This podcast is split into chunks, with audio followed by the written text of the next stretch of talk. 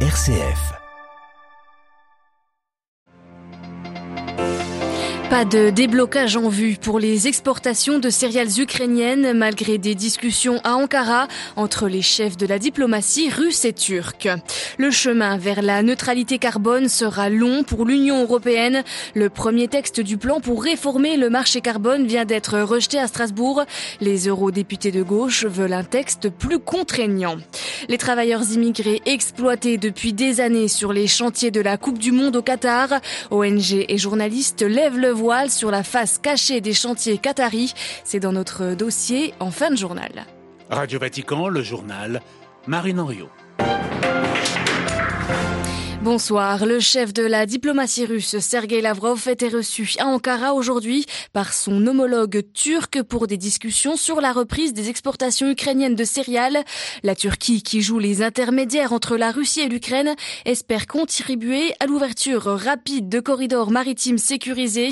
Mais en juger par la rapidité de la rencontre entre les ministres turcs et russes, moins d'une heure, et par la tonalité de leur conférence de presse, il est clair que ces échanges n'auront pas suffi à débloquer la situation à Istanbul, à Nandlower.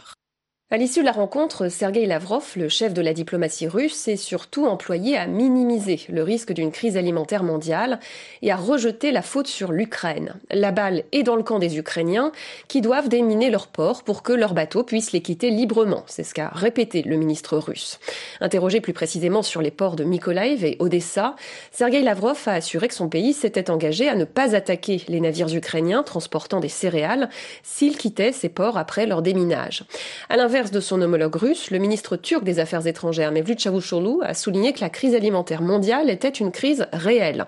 Il a plaidé pour la création d'un mécanisme entre Russie, Ukraine et Turquie, sous l'égide des Nations Unies, qu'il a jugé faisable et proposé d'organiser une rencontre à Istanbul pour se mettre d'accord sur un plan.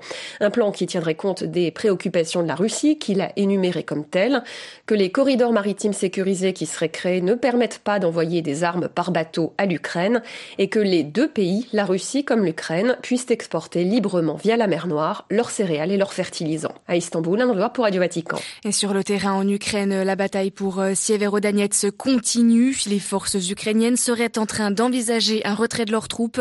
Depuis la chute de Mariupol fin mai, les Russes concentrent leurs forces sur cette ville stratégique à la limite entre la région de Lugansk et de Donetsk. Une victoire des Russes représenterait une avancée territoriale considérable dans la région déjà contrôlée par les pro-russes depuis 2014. Dans son objectif d'atteindre la neutralité carbone en 2050, l'Union européenne veut se doter d'un ensemble de mesures destinées à réduire de 55% les émissions de gaz à effet de serre, et cela d'ici 2030. Huit de ces mesures ont été présentées ce mercredi au Parlement européen. Et la première d'entre elles, la réforme du marché carbone, a déjà été rejetée. C'était pourtant une des mesures les plus attendues, mais les ambitions contradictoires des familles politiques ont empêché un compromis. À Bruxelles, Pierre Benazet.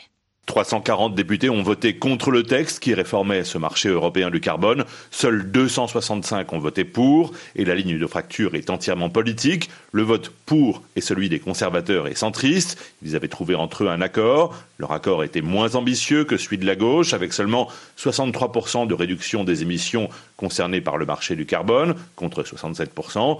Et il repoussait aussi jusqu'à 2034 la délivrance gratuite d'une partie des permis d'émission de CO2. C'est ce point-là qui était le plus inacceptable pour la gauche. Pour les socialistes et les écologistes, c'était d'abord une question de principe, mais il y a pour eux un autre problème. La date de 2034 poussait automatiquement l'entrée en vigueur de la future taxe carbone. Ce mécanisme d'ajustement aux frontières est destiné à taxer à l'importation en Europe des biens qui auront été produits dans des pays avec des critères climatiques moins ambitieux.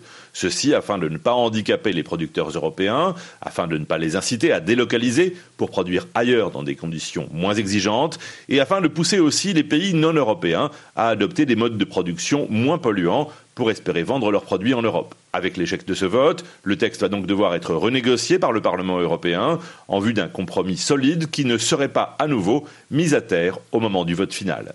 Pierre Benazet, Bruxelles, RFI pour Radio Vatican. L'appel de l'ONG de défense de l'environnement Greenpeace pour éviter une marée noire au Yémen.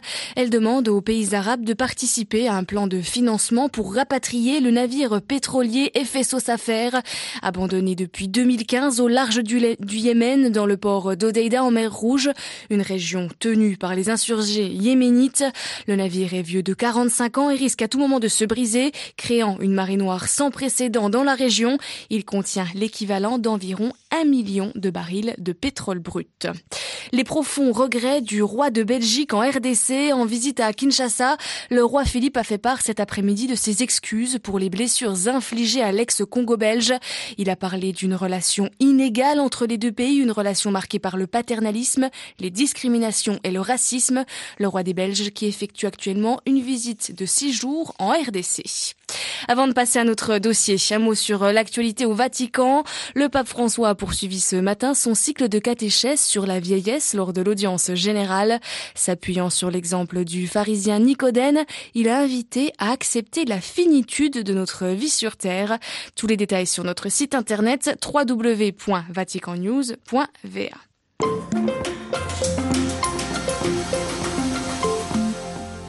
Dans six mois, le Qatar accueillera la Coupe du Monde de football, une compétition qui n'aura cessé de susciter la controverse même avant ses débuts, en raison des soupçons de corruption qui ont, pesé sur l'attribution au pays du Golfe de cette compétition suivie par des milliards de téléspectateurs.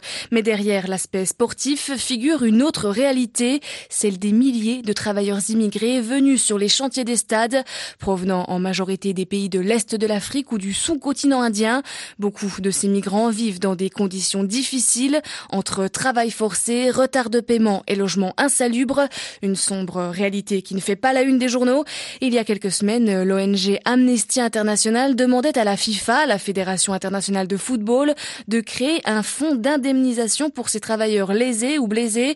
Et parmi les journalistes qui ont enquêté sur la face sombre de ces chantiers qataris, le journaliste indépendant Quentin Muller, il nous raconte cette face cachée. Ce sont généralement, faut le dire, des jeunes hommes et femmes qui viennent des, de la ruralité pauvre de leur pays, que ce soit au Népal, où j'ai été, ou que ce soit en Afrique de l'Est. Sont des gens qui euh, doivent envoyer tous les mois un salaire à leur famille pour que le, leurs enfants et, et, leurs femmes puissent, puissent manger et puis euh, leurs enfants puissent aller à, l'école. Donc en fait, c'est vraiment un, un, salaire qui nourrit les familles et qui éduque les enfants, mais euh, je veux dire, ça va pas plus loin. Hein. C'est pas un salaire qui leur permet d'investir et ensuite quelques années plus tard de pouvoir lancer un business quand ils rentrent dans leur propre pays. Euh, le, le, même boulot, euh, ils toucheraient euh, trois, quatre fois moins, quoi. Donc euh, ils auraient du mal à, à payer tout ça en, en, restant dans leur propre pays.